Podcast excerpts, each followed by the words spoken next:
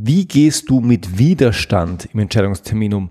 Ja, im Entscheidungstermin kommt es immer wieder vor, dass es Widerstand gibt und wir werden uns heute ansehen, was du tun kannst, wenn dir das passiert. Wobei genau diese Frage werde ich nicht beantworten, aber dazu kommen wir später.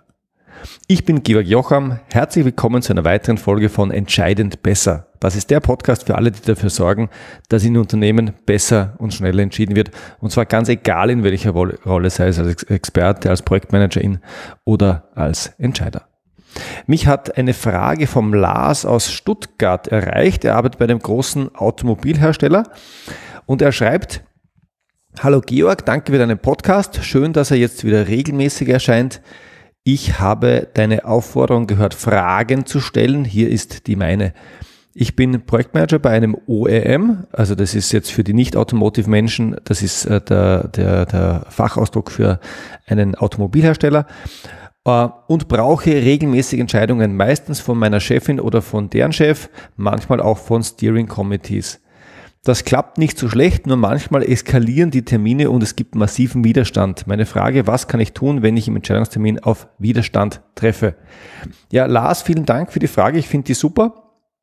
Uh, und ich gehe und uh, ich, uh, das gibt mir die Gelegenheit, diese Frage tatsächlich zu beantworten und dann auch schon wieder nicht zu beantworten, wie ich es in der Einladung gesagt habe, weil ich glaube, der Frage liegt ein Missverständnis zugrunde. Da kommen wir aber gleich drauf. Davor noch die Aufforderung, wenn auch du eine Frage hast zum Thema Entscheidungsvorbereitung, Entscheidungen, die ich hier im Podcast behandeln soll, dann schick sie mir gerne bevorzugt per E-Mail oder auch über LinkedIn und äh, ich äh, kümmere mich dann um die Beantwortung in einer der nächsten Episoden. Da sind inzwischen ein paar wirklich spannende Fragen reingekommen und äh, mir gefällt das Format Fragen zu beantworten, also deine Fragen zu beantworten immer besser. In dem Sinn, wenn du eine hast, dann schick sie mir. Also, Widerstand im Entscheidungstermin. Das kennen wir wahrscheinlich alle. Du äh, hast ein Thema, du brauchst eine Entscheidung, nicht nur jetzt bei einem Automobilhersteller, sondern hast in jeder Branche. Ähm, und dann kommt Widerstand. Und dieser Widerstand, der kann manchmal freundlich sein. Also da kommt die Frage, wie kommen Sie da drauf? Oder da habe ich jetzt eine andere Meinung oder ja, also man, man diskutiert es sehr sachlich und ist dabei vielleicht noch auch noch höflich. Das kann aber auch sehr unfreundlich äh, sein. Also und äh, manche Manager äh, zelebrieren das richtig, dass sie dann die Leute vorführen und, und, und so richtig an die Wand klatschen, diesen Terminen. Und die, die Frage ist, was kannst du tun, wenn dir das passiert? Also sowohl wenn dir das, Un, das Freundliche passiert, als auch wenn das Unfreundliche passiert. Und ich möchte darauf mit einem Sprachbild antworten. Stell dir vor, ein Kind äh, spielt auf der Wiese und da ist ein Brunnen auf dieser Wiese und irgendwann ja, nähert sich das Kind diesem Brunnen und kraxelt äh, auf der Seite rauf und dann rutscht es auf und dann fällt es in den Brunnen. Und, äh, und das ist jetzt auch eine Metapher, wenn man so will. Was kann ich denn tun, wenn das Kind in den Brunnen, Brunnen gefallen ist? Und die Antwort ist relativ einfach. Naja, wenn das Kind in den Brunnen gefallen ist, dann kann ich das Kind retten. Da rufe ich wahrscheinlich die, äh, die Rettung und die Feuerwehr und dann haben die ihre Methoden, um das Kind wieder aus dem Brunnen zu holen. Äh, was mache ich wahrscheinlich mit dem Brunnen, wenn ich Kinder habe und es ist einmal passiert und wahrscheinlich mache ich es lange bevor es das erste Mal passiert?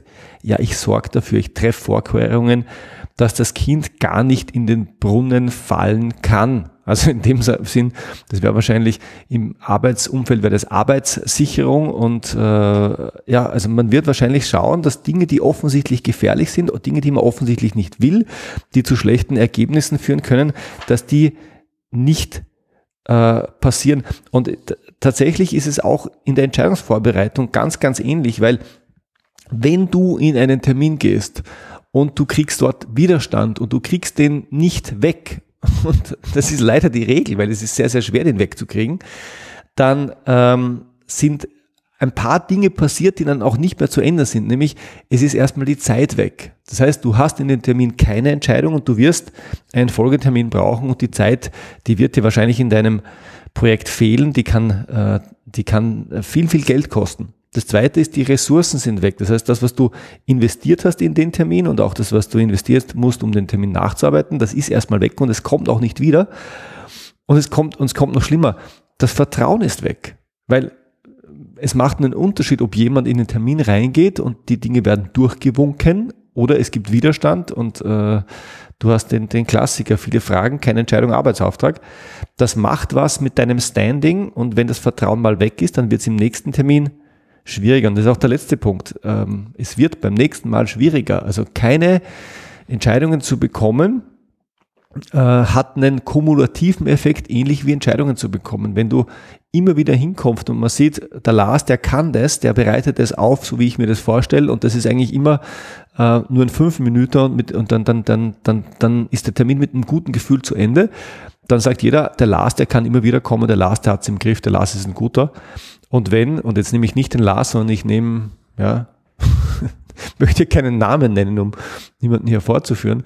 Äh, wenn, wenn, du, wenn du immer wieder reingehst und es funktioniert nicht und, und, und, und, und es braucht einen Folgetermin, dann kumuliert auch das, nämlich auch das zahlt auf deine Reputation ein und dann weiß man schon beim nächsten Mal, das wird wohl ein bisschen länger dauern, weil da muss man immer viel nachfragen und viele Details gehen.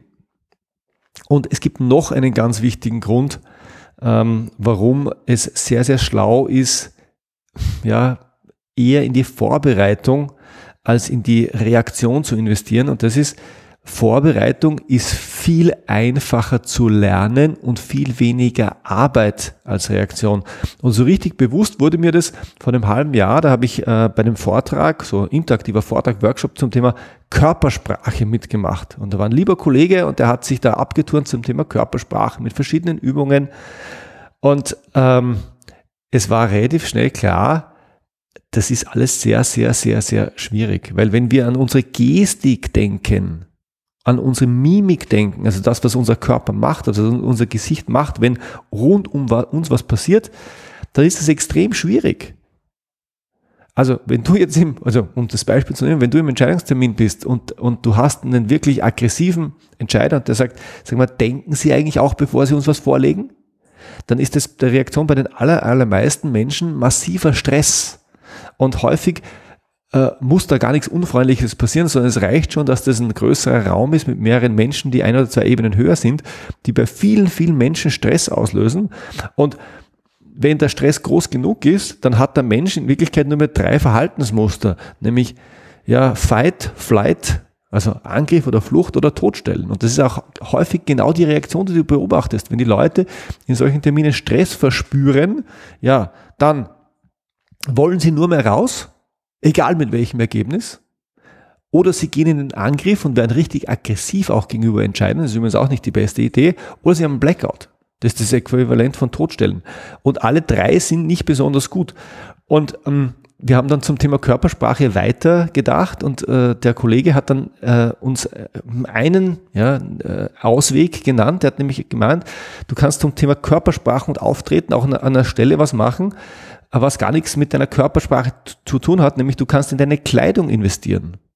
Ja, und das war dann für mich äh, auch äh, ein, ein, ein, ein, ein Wiederkehren zu, zu meinen Wurzeln, weil tatsächlich, ich habe vor, vor vielen Jahren, als ich mich selbstständig gemacht habe, war ich mal bei einer Stilberaterin und habe mit der einen halben Tag verbracht und die hat rausgesucht, welcher, welchen Teint ich habe und welche Farben zu mir passen und was, was, was nicht zu mir passt. Und ich habe damals gelernt, auf schmerzliche Art und Weise, ähm, dass die anthrazitgrauen Anzüge, die, die ich bis dahin wahrscheinlich 15 Jahre getragen habe im professionellen Umfeld und die rote Krawatte überhaupt nicht zu mir passen, dass ich mit denen in Wirklichkeit ausschaue wie tot und dass ähm, ein dunkelblauer Anzug, ähm, ein Hemd in einem gebrochenen Weiß und eine, ähm, was war das? Ich glaube, es war eine petrolfarbene Krawatte oder eine weinrote Krawatte zu mir und zu meinem Aussehen viel, viel besser äh, passt. Und schmerzhaft war es deswegen, weil ich kann mich noch erinnern, ich habe mir gerade eine Woche davor zwei neue Bossakos und fünf Hosen gekauft. Das hat richtig Geld gekostet und ich war echt stinksauer auf, auf den Herrenausstatter, weil ich mir gedacht habe, es kann doch nicht sein, dass du mir jetzt 1500 Euro wegnimmst für etwas, was zu mir überhaupt nicht passt. Ich habe die dann später einem lieben Kollegen geschenkt.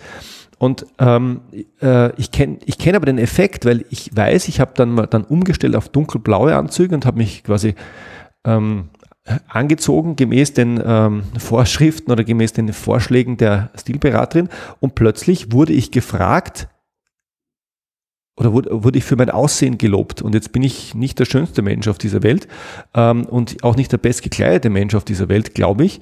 Aber äh, das war das erste Mal in meinem Leben, dass man mich für mein, für mein Aussehen und für meine Kleidung gelobt hat. Und ich habe in Wirklichkeit nur die Farben geändert.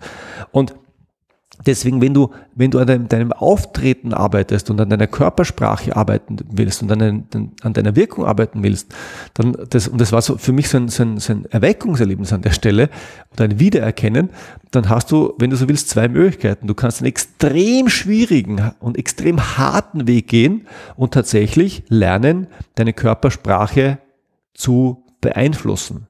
Und jeder, der es wirklich versucht hat, weiß, das ist fast aussichtslos. Ja, das ist, dazu brauchst du eine Schauspielausbildung. Das ist echt, echt schwierig, weil in Stresssituationen macht dein Körper nicht das, was du willst, sondern in Stresssituationen macht er automatisch das, was er will. Und deswegen gibt es auch den schönen Satz, der Körper lügt nicht. Das heißt, wenn du Menschen lesen willst, ja, dann schaust du ganz, also da, da gibt es auch schöne Bücher dazu, dann schaust du normalerweise nicht drauf, was die sagen, sondern du schaust nur auf deren Körpersprache, auf deren Mimik, auf deren Gestik, weil du genau weißt, das ist fast nicht zu kontrollieren. Das ist der schwierige Weg. Und es gibt einen deutlich einfacheren Weg, nämlich äh, ja, kleid dich so, dass du auch gut auftrittst. Und dann, dann, dann tatsächlich in der Runde gab es noch eine spannende Frage. Da war eine, eine Dame, die hat gemeint, ja, aber wenn ich präsentiere, ich kriege dann immer so rote Flecken am Hals. Und das ist tatsächlich ein, ein Thema, das haben viele Frauen, dass wenn die nervös werden oder wenn, dass wenn sie vor allem Menschen sprechen, dann kriegen die an ungünstigen Stellen rote Flecken. Und das schaut wirklich nicht gut aus und es macht einfach auch keinen guten Eindruck. Und der Kollege hat den, den, den genialsten Typ überhaupt genannt. Der hat gesagt, ja, du kannst natürlich den Weg gehen, das wegzutrainieren, indem du dich an die Situation gewöhnst und dann irgendwann hast, machst, macht dir das richtig Spaß. Das wird Jahre dauern. Oder du machst was viel Einfacheres, du ziehst dir einen Rollkragenpullover an. Ja, und das hat dann für Lachen gesorgt, aber es war, es, es ist genau das Gleiche. Das, das, der Rollkragenpullover ist Vorbereitung und das andere ist dieses spontane Reagieren in der, in, in, so gut in der Situation sein, dass ich reagieren kann. Und seitdem, seitdem ich das, das gesehen habe, habe ich für mich eine, eine, eine, eine, eine Dreierunterscheidung für jede Art von Fähigkeiten. Ich unterscheide jede Art von Skill, jede Art von Dingen, die man trainieren und lernen kann, in drei, in drei Kategorien ähm, ein, nämlich in Vorbereitungsfähigkeiten, in Aktionsfähigkeiten, in Reaktionsfähigkeiten. Warum ist das wichtig? Naja, weil die, äh, weil du manche Ziele mit, mit, mit Vorbereitung erreichen kannst oder auch mit Reaktion, weil diese Dinge aber sehr, sehr unterschiedlich leicht oder schwierig zu erwerben sind. Vorbereitungsfähigkeiten sind Fähigkeiten, die kannst du in Ruhe nutzen, da kannst du dich zurücknehmen, ja, da kannst du drüber nachdenken und du kannst es im Vorfeld machen. Das heißt, das sind Fähigkeiten, die sind, ja, die kannst du in deiner Zeit und in deiner Geschwindigkeit abrufen und damit hast du deutlich mehr Kontrolle drüber und die Dinge sind einfach einfacher zu lernen. Dann gibt es Aktionsfähigkeiten, das sind Dinge, die kannst du einstudieren. Ja, also wenn du im Vertrieb bist, dann äh, professionelle Vertriebsorganisationen machen das nicht spontan, sondern die haben für ihre äh, Verkaufsgespräche Skripte. Ja, das hört sich komisch an. Für alle, die es noch nicht, nie gemacht haben, ist wirklich so. Wenn wir verkaufen, also auch meine Mitarbeiter und ich, dann haben wir Sales-Skripte für unterschiedliche Gespräche und wir halten uns an die. Warum? Weil wir genau wissen, wenn wir das einhalten, kommen bessere Ergebnisse aus. Das heißt, wir verkaufen mehr. Und das ist Aktion.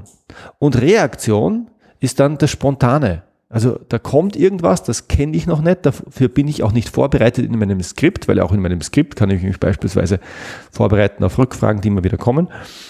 Und Reaktion ist tatsächlich dieses spontane, äh, was, was mache ich, wenn was passiert, mit dem ich, äh, mit dem ich noch nie konfrontiert wurde.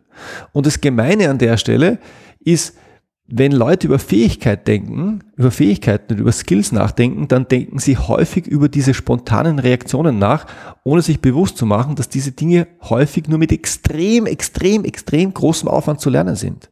Und ich mache jetzt nochmal diese drei, diese Dreierunterscheidung für das Beispiel Auftreten. Naja, wenn du sagst, du hast jetzt einen, einen Termin äh, in der Sozialakquise, das heißt, du suchst einen neuen Partner, dann was kannst du in der Vorbereitung machen? Ja, du kannst, äh, wenn du viel Zeit hast, kannst du schauen, dass du körperlich fit bist. Du kannst dich duschen, du kannst auf deine Körperpflege achten, du kannst dir die Nägel schneiden, du kannst schauen, dass das alles einen guten Eindruck macht und du kannst dich vernünftig an, anziehen. Das heißt, du kannst eine Kleidung tragen, die, ja, die dich schön macht. Und also wenn, wenn du, wenn du wissen willst, was, oder wenn du, wenn dir das nicht nichts sagt, dann geh auf die Straße und du wirst gerade in Deutschland, Österreich und der Schweiz eine Menge Menschen finden, die machen das genaue Gegenteil. Du schaust dir an und denkst, das kann man doch nicht anziehen. Und dann gehst du über die Grenzen nach Italien und plötzlich gibt's nur mehr schöne Menschen. Nein, gibt's nicht. Da gibt's nur mehr Menschen, die sich schön anziehen können. Und das ist klassische Vorbereitung. Ja? Und hm, dann gibt es die nächste Kategorie Aktion. Ja, was, was machen denn Menschen, die sich auf sozial ähm, soziale Situationen vorbereiten. Ja, die überlegen sich vorher, was sie sagen können. Die äh, überlegen sich Geschichten, die sie erzählen können, die überlegen sich Anekdoten, die sie erzählen können, die überlegen sich Fragen, die sie stellen können. Und das hört sich jetzt ein bisschen künstlich an, aber tatsächlich, wenn du mal mit einem richtig guten Unterhalter an einem Tisch gesessen hast, dann, und vielleicht ist, dir, ist es dir noch nicht aufgefallen, aber dann wirf ein Auge drauf, dann sind es regelmäßig Leute, die haben einfach mehrere extrem coole Geschichten zu erzählen. Und wenn du dann mehrfach mit den Leuten zu tun hast, merkst du, das sind immer, immer die gleichen. Das heißt, die Leute haben oft zehn oder fünf Geschichten, die erzählen die immer, immer wieder in jedem Setting und die kommen als Unterhalter extrem gut an ja, warum? Weil die einfach diese Geschichten haben. Das heißt, wenn du gut auftreten willst, dann mach das. Überleg dir gute Geschichten, haben ein paar Anekdoten parat, haben ein paar schlaue Fragen parat. Und wenn dir langweilig ist und du möchtest dich auf deinen Termin mehrere Jahre lang vorbereiten, ja dann überleg dir und lerne, wie, man, wie du spontan reagierst, wenn was Unerwartetes passiert. Das Problem ist, das lernst du in aller Regel nur aus der Erfahrung. Und ich habe auch dafür ein wunderbares Beispiel. Also ich bin jetzt kein gelernter Koch, aber ich weiß, ich komme, ich komme aus einer Gastronomiefamilie, zumindest von meinen Großeltern her.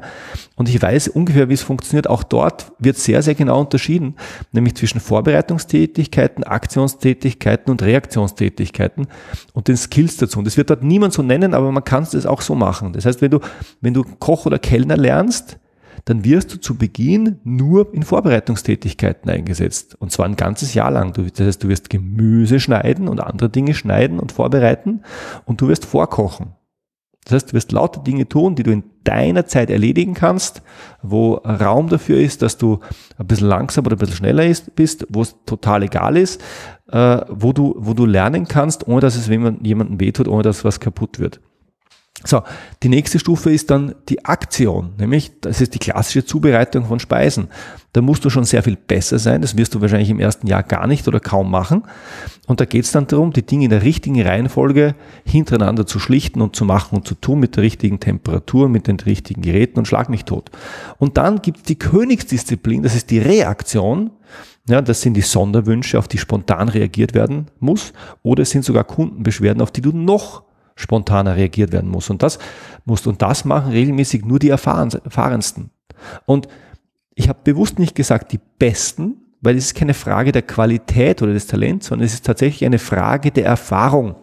Und ich sehe das ganz, ganz ähnlich bei Entscheidungsterminen. Ja, wenn du sagst, du gehst in einen Entscheidungstermin rein, dann kannst du in die Vorbereitung investieren, du kannst in die Aktion investieren, du kannst in die Reaktion investieren und du hast jetzt sicher schon erraten, wo ich glaube, dass deine Zeit am besten investiert ist. Nämlich du, du kannst in die Vorbereitung investieren. Du kannst also eine ordentliche Entscheiderergründung machen. Du kannst rausfinden, was deiner Entscheiderin, deinem Entscheider wichtig ist.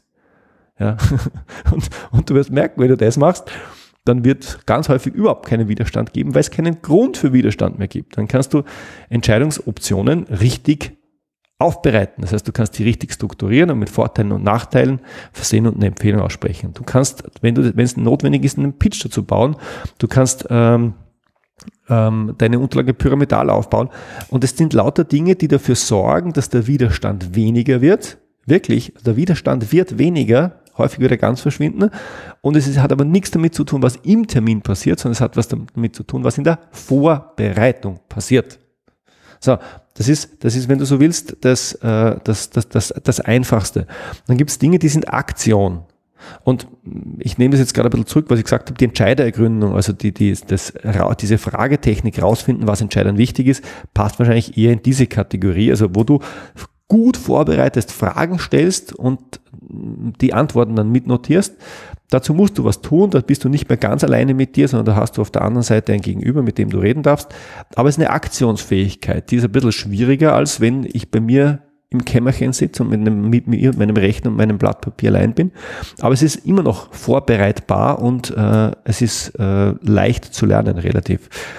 Was gehört noch zur Aktion? Es ist das Thema Präsentation und Interaktion. Also wie präsentiere ich?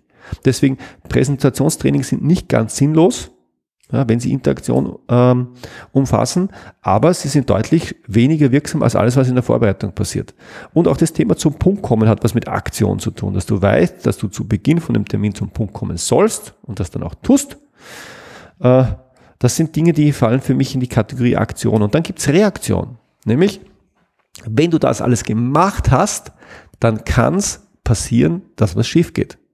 Und jetzt aber die gute Nachricht, wenn du diese Dinge gemacht hast, das heißt, wenn du in die Vorbereitung etwas investiert hast, nämlich wenig Zeit investiert hast, in die Aktion investiert hast, ein bisschen mehr, aber auch wenig Zeit, dann kann es passieren, dann wird es kaum noch passieren, dass es Widerstand gibt. Und wenn es passiert, ja, dann tatsächlich, dann gibt es Widerstand, dann gibt es spontane Fragen, auf die du reagieren musst und dann hilft dir nur mehr deine Erfahrung. Ja, und ähm, was, ich, was man dann empfehlen kann, ist tatsächlich klassisches Erfahrungslernen, nämlich das Machen und wieder machen und immer wieder machen und das mit einfach Learning by Doing zu lernen. lernen. Oder auch, und das ist eigentlich eine der wenigen Dinge, die man da auch als Ausbildung empfehlen kann, eine Moderatorenausbildung. Weil in der Mod, in der Mod, als Moderator lernst du genau das, äh, wie gehst du damit um, was im Raum ist.